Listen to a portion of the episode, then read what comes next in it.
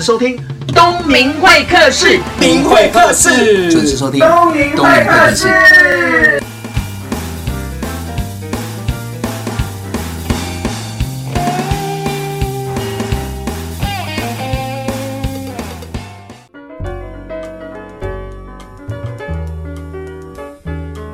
现在收听的是东明会客室。那这一集呢，邀请到了我两位好朋友，一个叫 Spring 春葵，一个是 Ryan。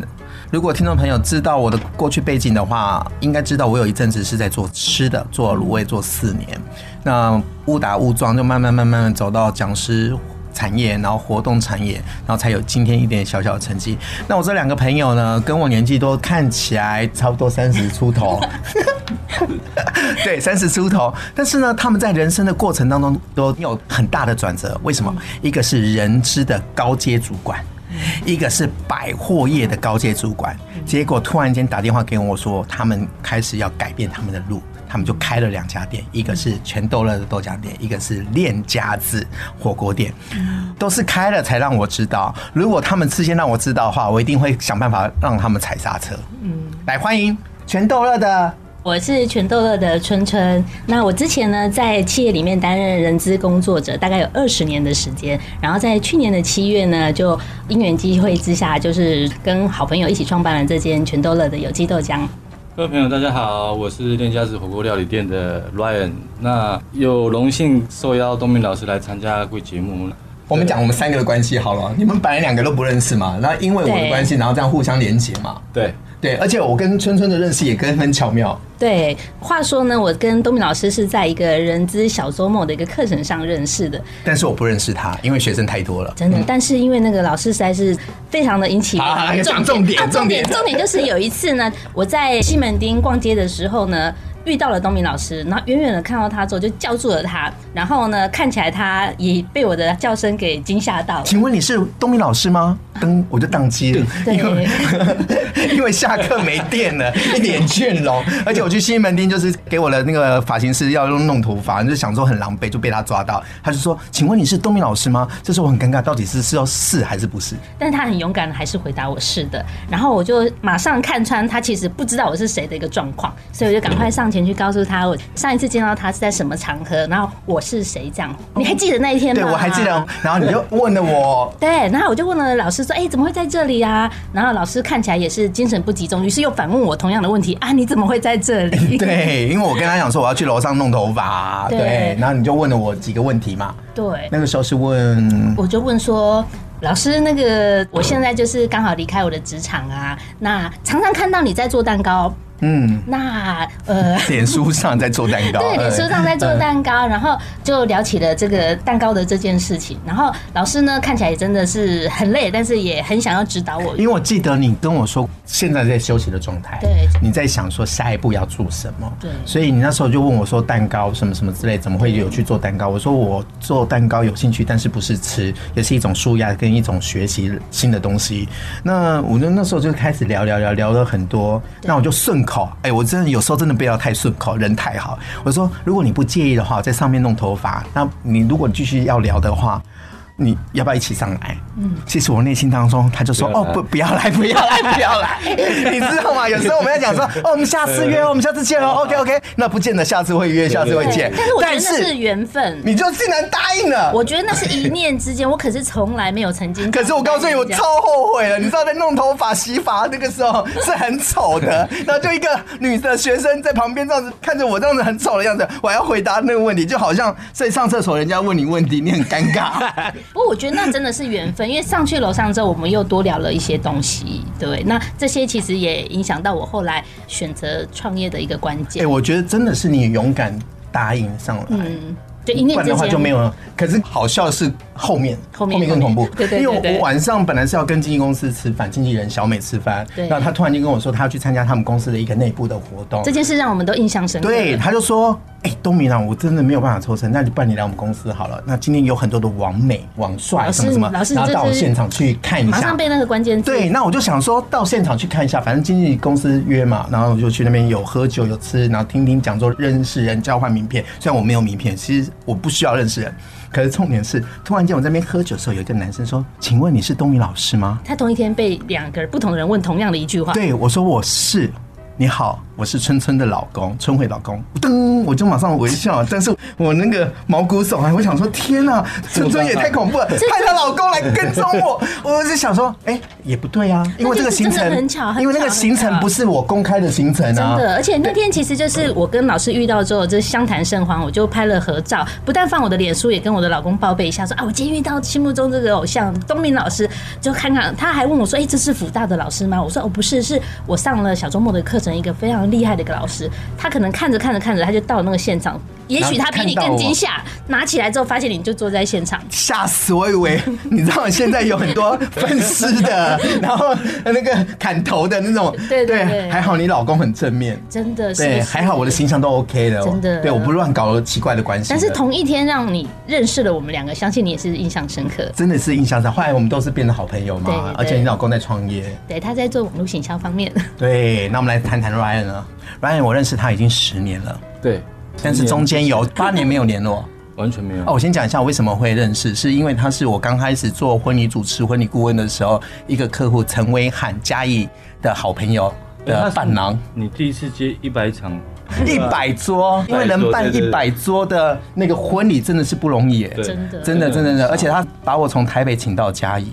嗯，他看到那个报价单的时候，他就在犹豫说，到底要不要请我，因为太贵了。再加上说嘉义没有所谓的请婚顾这件事情，可是他娶了一个台北的老婆，他就忍住了。但是我为什么对你印象深刻呢？除了陈威汉打电话跟我说要照顾你之外，我对你印象深刻的地方是当天穿的比新郎还要骚包，因为我穿粉红色条纹的西装，对不对？对，我想说而且那时候跟你我完全不熟，我只知道有一个婚礼主持，我们就点头微笑嘛，就是这样子嘛。不过我还记得我好像有勾过你的手。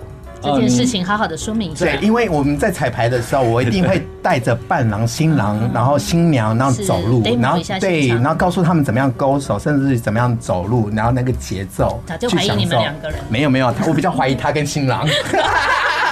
缘分就是这么奇妙。然后我们十年前、十年后跟刚认识的朋友这样连接串联在一起，有很多的缘分。那跟人生的转折有什么关系呢？我们休息一下，再回到东明会客室的节目现场。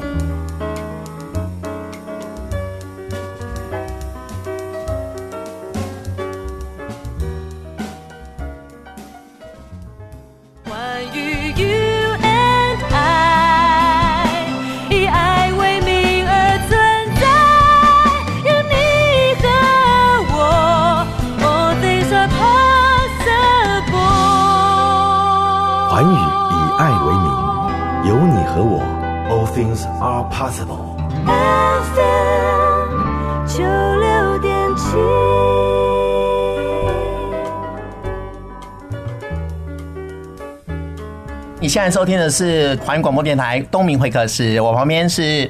全都乐的春春，你好，我是宁家子的 Ryan 啊。刚刚讲到就是我们怎么彼此认识的嘛，对吗？那但是你们两个认识也是因为我的关系吗？是的，对，你知道，听众朋友有时候朋友打电话来啊，就说他开店了，然后那个做了什么产品的，然后会做人的，我刚开始要支持嘛，对，那呃夸胡捧场的心态，但是我真的去吃了。去享受了，我可以告诉你，我都会拍照跟打卡，真的。然后呢，就会推荐给其他的朋友，大家都以为我是老板跟股东，事实上不是、欸，哎，嗯，哎，我们先讲一下怎么会想要创业。就是我在离开职场之后，我去运动。那运动的过程里面，我发现，哇，天哪！原来大部分的人对蛋白质的补充都是不足的，我自己也很惊讶。那我就去了解一下，那蛋白质在哪里补充呢？那传统可能就是吃鱼肉啊、虾啊什么之类的。那豆浆，哇，哪里买得到豆浆？可能就是传统早餐店或者是便利商店也很多。然后再去深入研究一下他们的豆浆有什么不一样，发现便利商店的豆浆可能都是非机改，早餐店也是。可是他们制作的过程。我去看了一下，我自己觉得那个环境的卫生跟安全性，我觉得好像有点堪虑，反而是我对这件事情引起了很高的兴趣。所以你是从开始运动健身？对，听众朋友可能不知道运动健身跟蛋白质有什么关系，非常有关系。以前我也不懂，因为蛋白质可以增生肌肉，如果你肌肉多的话，就会帮你消耗脂肪，所以你就快速变瘦。有脂，所以蛋白质重不重要？很重要。非常重要。那豆浆呢，是最容易得到蛋白质的，而且成本又非常的低。嗯，应该是说它是吸收能力很好，成本成本不低啊，看你用什么样的，对，有机能不一样，真的差很多。我觉得比那个高蛋白粉低啊，对比乳清蛋白更亲民，而且全家都可以适合饮用。可是你这样开店，光这开店的想法，嗯。都不会有人阻止吗？如果是我是你的朋友，我就说你干嘛开店？你是先开店才告诉我？对，开店很辛苦的，开店很辛苦，店租、员工、广告、行销，真的。对，啊，你开店好像很简单，还要想办法捞客人过来。所以，因为我之前那份工作待了十四年，我的很多的朋友仍然在那个公司，他们就会提到说：“天哪，你这个年资这么深，你简单说就是钱多事少离家近，为什么你、欸、不是做不下去哦？”听众朋友，我想提醒一下，按照我对春春的了解，他。不是在那个产业做不下去，他是做的非常好。对，我想要做一些不一样的事情，所以我选择了创业。但是说真的，我遇到东明老师之前，我还不知道我想要做哪一件事情。那我后来决定往有机豆浆发展，就是因为运动的关系，嗯，让大家需要健康的蛋白质。你这样讲，我好害怕。你说因为我的关系，万一 希望我老公没听到这一集。那 Ryan 呢？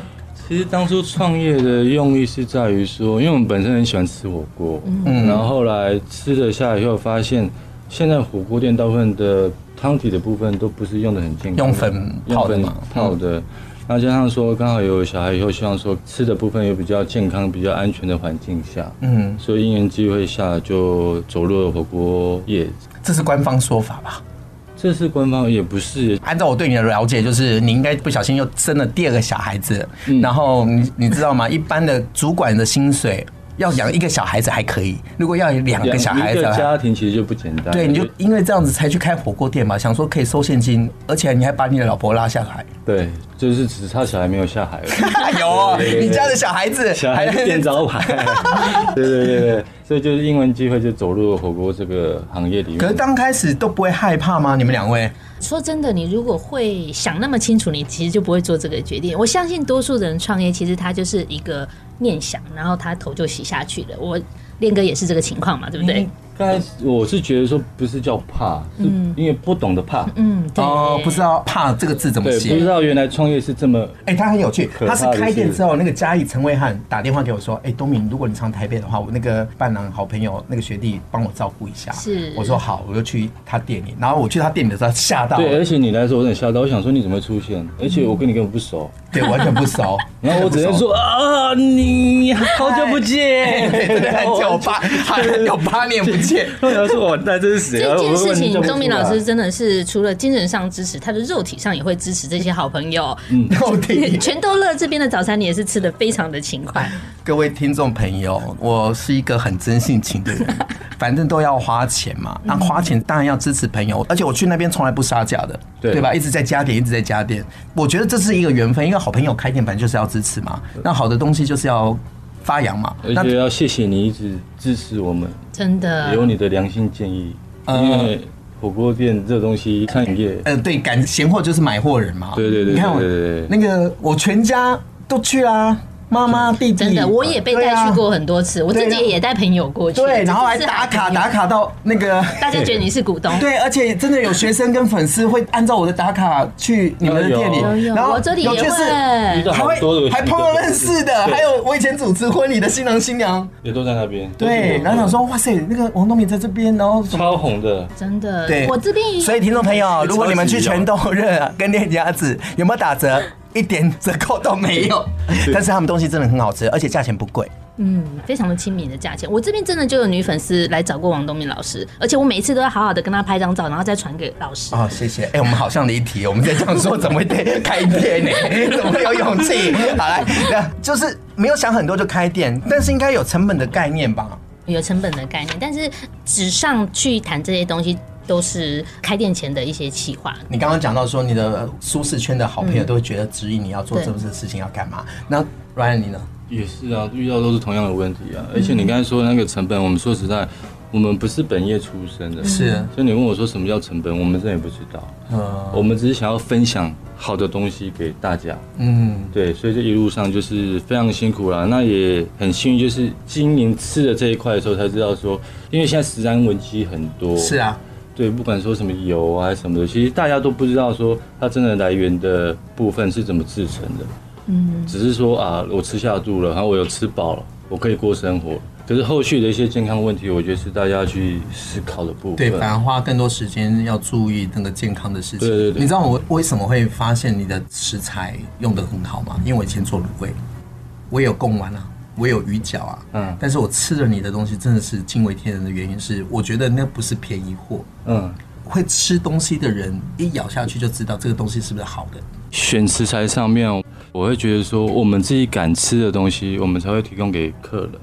所以其实像好的东西，真的要便宜，其实说实在，在现在来讲的话，比较困难一点，真的很困难哦。所以好的食材，大家吃的时候就会自己会有感觉。像有一些业界的一些牛肉面的一些老大哥，像林东方他们，他们也曾经也来过。那我们也曾经跟他请教过一些关于食材上的一些挑选。当你越深入了解的时候，你才知道说，原来食材对我们的身体的影响会很大。本来就是啊，对对，对。可是我比较好奇的，这些前辈们开餐厅、开面馆、开饭馆，这些前辈们到你餐厅吃饭，他有没有帮你转介绍？有，当然会有。然后他也会帮我介绍一些其他不同业态的客人来我们店用。他们一定很矛盾。如果万一你们生意大好要排队的话，他们也吃不到。我也希望说有到这一天，不过我当然是希望说把健康食材推荐给各位的话会更好。真的，健康的身体一定要有，可是健康的食材真的很重要。对，像就起源是觉得蛋白质很重要嘛，那很多市面上都是用非基因改造豆浆。甚至有些很传统的早餐店，很大的早餐店，它直接标榜它用机改的豆浆，我非常的惊讶。因为差别是基因改造，它是为了要生产更多的东西，但它改造了它本来的健康的成分。我记得你的店最有趣的地方是你把那个你用的那个黄豆的包装跟证明全部都秀出来。对，在店门口的右手边就是我们食材的原料，那我们在店里新鲜现煮。那我们选择有机的原因，也是因为有机它从成长开始，然后到制作过程，它是不含任何的化学的东西，在成本上它真的是最高。可是我真的也是刚练哥提到食安的问题，我自己敢喝，我才敢给我的家人喝，我才敢分享给客人喝。而且你从一个单一口味，然后多了一大堆。对，大家习惯喝的原味的豆浆，我们店里的有机豆浆非常像牛奶的口感。接下来我们有微甜的豆浆、黑糖的豆浆，它都是用健康的蔗糖，不是像一般传统。的会喝起来它甜度不太一样，它不会腻。然后另外的话，像日本抹茶，还有蜜红豆，还有我们百分之百的纯蜂蜜，我们有非常多的创意豆浆的口味。哇塞，半个小时我已经喝掉两罐了。因为豆浆本身它是高纤维。然后就是高蛋白质，加上我们豆制品有其他像用有机豆浆做的蛋沙拉之类的，它其实都可以帮助肠胃的蠕动，其实很适合轻食。我超喜欢喝你们家的豆浆，再搭上那个什么豆泥豆泥沙拉。对，我觉得那个沙拉，然后上面加那个豆泥，就是黄豆泥嘛。对，这样吃起来再加上吐司这样的，我就觉得哦，超好吃，而且超健康。而且我们的吐司本身也是有机黄豆特制的哦。汉堡本身也是跟一般市面上买到的那种大量生产的吐司完全不一样。听众朋友，你有没有发现这两位好朋友都是在从事健康的事业，都是开吃的。比如说 Ryan 那边的高汤都是用昆布熬的，食材也非常的新鲜，肉也非常的棒，而且都有证书的。最重要的是，我养成一个好习惯，我在那边吃火锅已经不沾酱，因为酱啊，那沙茶如果吃多了，其实对人体也是一个很大的负担。当然了。那我们这一段先聊到这边，不然的话，听众朋友一直想流口水，因为他们现在是七点多了，万一塞在路上会想，哦，王东明，你干嘛一直在聊吃的？好，我们休息一下，再回到东明会客室的现场，我们再继续聊。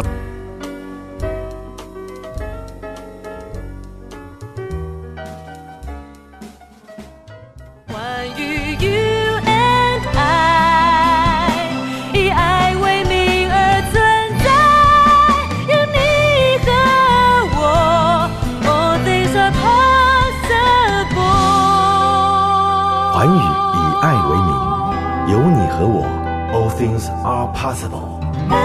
FM 九六点七。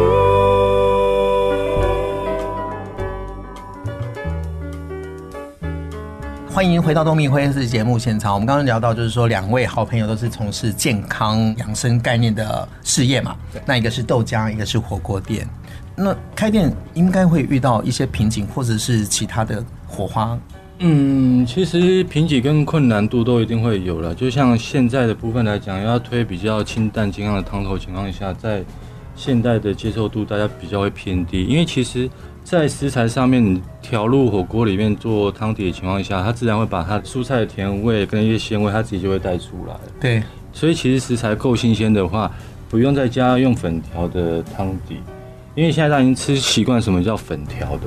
嗯，你反而吃到自然的东西，你会觉得哎、欸，味道不够，不够，而且不够香，不够香，芋头没有芋头味，对，不够咸啊，不够怎么样啊？整家店都是火锅味，什么什么的。对，对，那我觉得其实健康的东西。它自己透过锅里面去熬煮情况下，它会把它的纤维跟甜味自己带出来。难怪你要鼓励我说不要去蘸酱，对，然后吃食材的原味，甚至是敢喝你的高汤。因为如果食材够新鲜的话，你反而能吃出它食材本身的特性跟特质。嗯，而且我觉得你最棒的地方是，可能是我常客吧，你常会变些有的没有的花样给我试试，比如说肉蒸，比如说再加个什么鱼卵。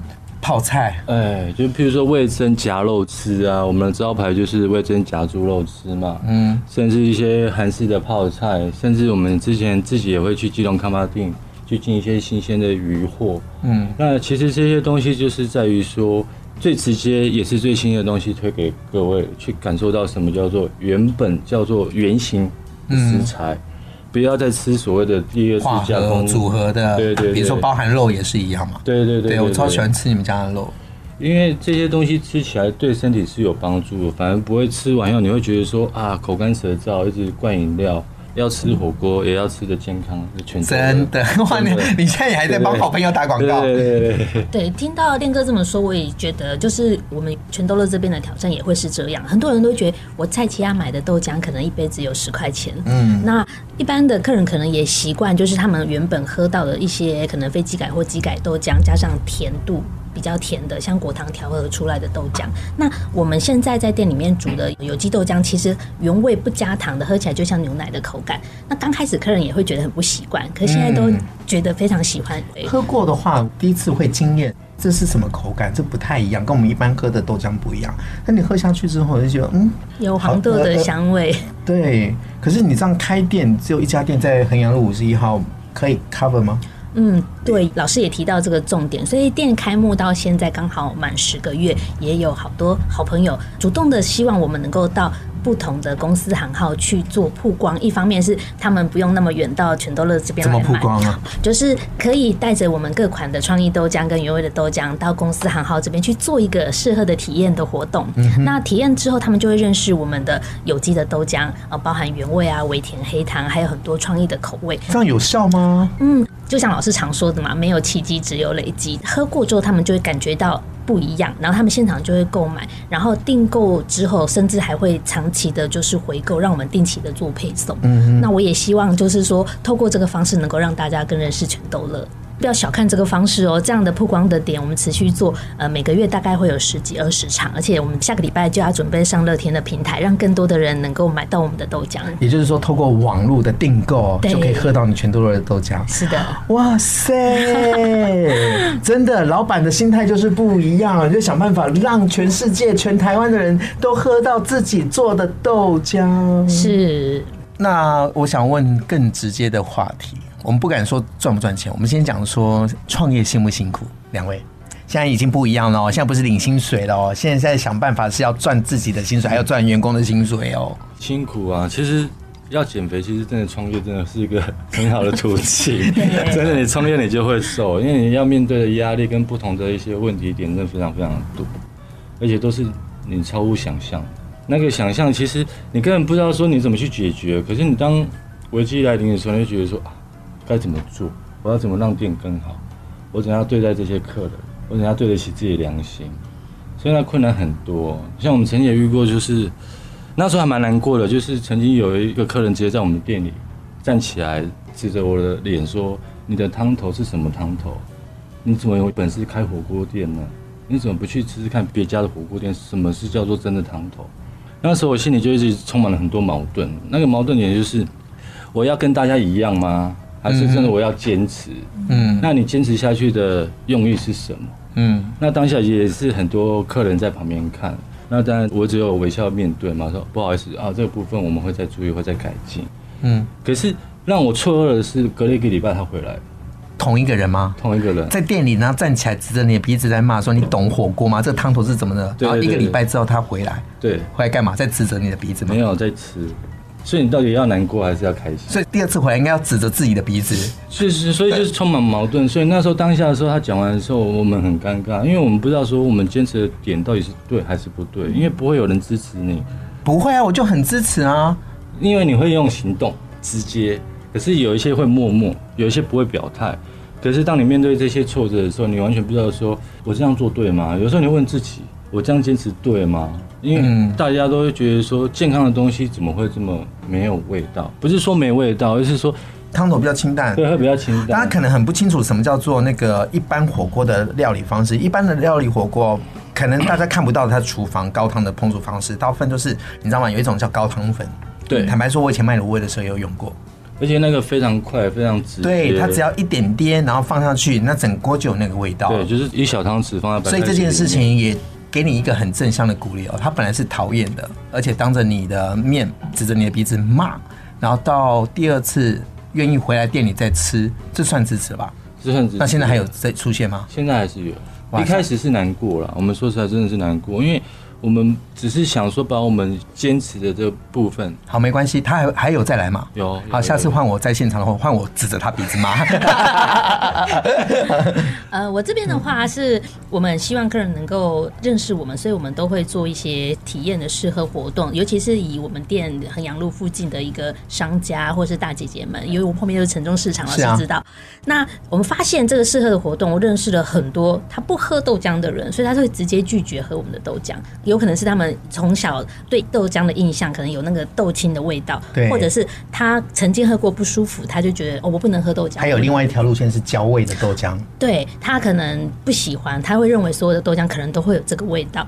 然后很多姐姐们，他们直接拒绝之后，我们可能就会告诉他说，我们的有机豆浆的差异化在哪里，而且这豆浆是我们自己店内煮的，不是批来的或是哪边的豆浆。然后他喝完之后，对这个豆浆的印象有改观，而且后来喜欢我们的豆浆。讲还成为我们的长期订户，每天早上准时九点就要把一瓶热豆浆送到他店里面去。哎、欸，你有没有发现都是这样子累积的？真的没有奇迹。真的，我以前做吃的时候，在卖卤味，人家那个那种家庭主妇，我在那个社区摆摊，那些爸爸妈妈那种看到我，哎呀，你拿刀子都不会拿。台语也不会讲 啊！你怎么站在这边卖卤味？我说，那你该好奇的是，我为什么要站在这边卖卤味？那你要不要多买一点，我再讲给你听。因为那时候第一件事情，要让自己活下去嘛。对，我觉得创业是精彩的。所以你看，虽然我嘴巴是讲说你们不要开，不要开很辛苦，但是你们开了，我还是会支持。人就是这样。真的。那这一段呢，我通常会送一首歌给听众朋友。这首歌我来选好了。好。最近我听了一首歌，非常的有共鸣，就是莫文蔚的《如初之光》。他在讲说，人生的下半场其实要值得期待，不是只有等待。如果你愿意去做一个新的尝试，抛开你原有的框架、原有的习惯，有可能下半场会更精彩。我相信两位不是就是这样子，才有今天坐在东明会客的节目现场，跟我这边拉比赛、雷小伟讲讲健康的概念。我们听这一首歌，莫文蔚的《如初之光》。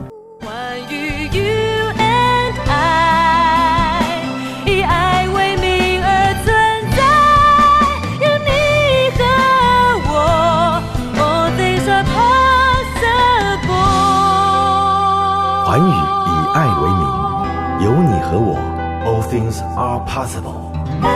FM 九六点七。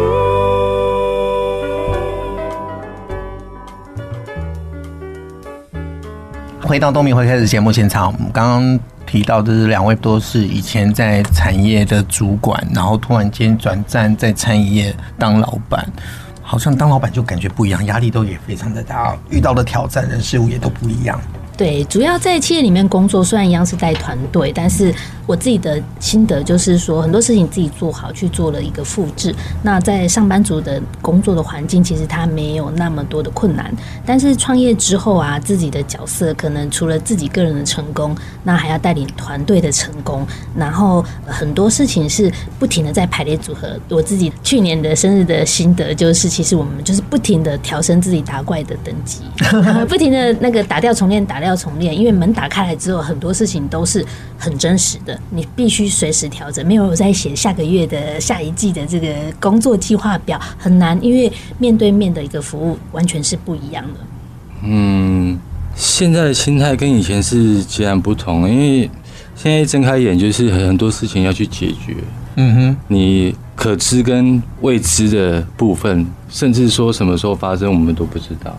我前阵子遇到一个很妙的事情，就门口天花板掉下来，嗯，那是未知，也是不可预知的事情。那为什么？就是可能就是因为现在有一些什么转换器，有一些白蚁啊什么，就把我前面的木头的天花板全部蛀光，又整片掉下来。不过也很庆幸是没有砸到人，嗯，然后加上说，又水管又突然破掉啊，所以就是很多东西都是不可预期之内的事情，所以你必须做好解决，甚至改变，甚至面对。甚至说，哎，天气不好啊，或者是大环境不好的情况下，我们该怎么做？可是以前当员工的时候，就是我把我分内的事情做好，我把我窗口的事情沟通好，嗯哼，其他事情明天再说吧。对，但现在不一样，就现在不一样，就是责任的部分，就是整天都要 stand by。对，对，因为你会觉得说今天没有做好。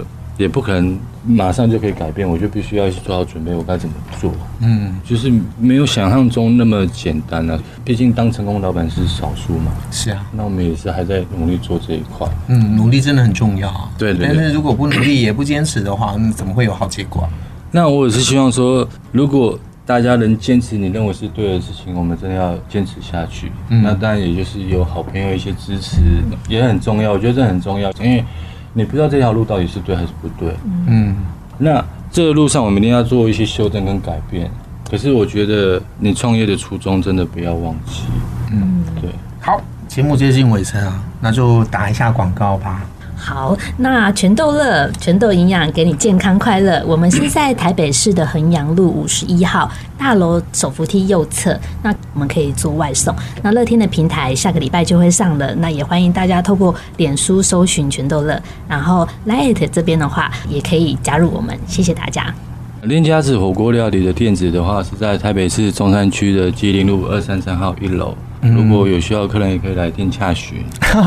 两位朋友，你们真的很谦虚哦。听众朋友，我会鼓励大家去吃哦。那除了健康的料理又好吃，然后价钱又不贵的店，真的不多了。而且我再次强调，我不是股东，我只是因为真的好吃，支持朋友会带我的朋友跟客户去。我朋友客户去都没有失望，而且他们还会带朋友去。欢迎大家。注重自己的健康，一定要吃得健康，活得开心。谢谢收听东明会客室，我们下礼拜见喽，拜拜。人生啊，就是不断的往前走，我也是一样。但是走到了十字路口的时候，到底要左转呢，还是要右转？有时候我也会在原地迷惘。我这两个朋友真的是非常的勇敢。我问他说：“当初怎么会勇敢的跨界到不同的领域，完全是陌生的？”他们告诉我说：“其实他们真的没有想太多，因为想太多了反而就不敢做。”诶，好像也是诶，想是问题，做是答案，输在犹豫，赢在行动。曾经这四句话影响了我。人就是不断的往前走，你想太多了，就有可能不敢往前走。听众朋友，有时候我们过去的光环，把它放下来。有可能会看到不同的视野，有新的发现。我是东明会客在节目主持人，下个礼拜见喽，拜拜。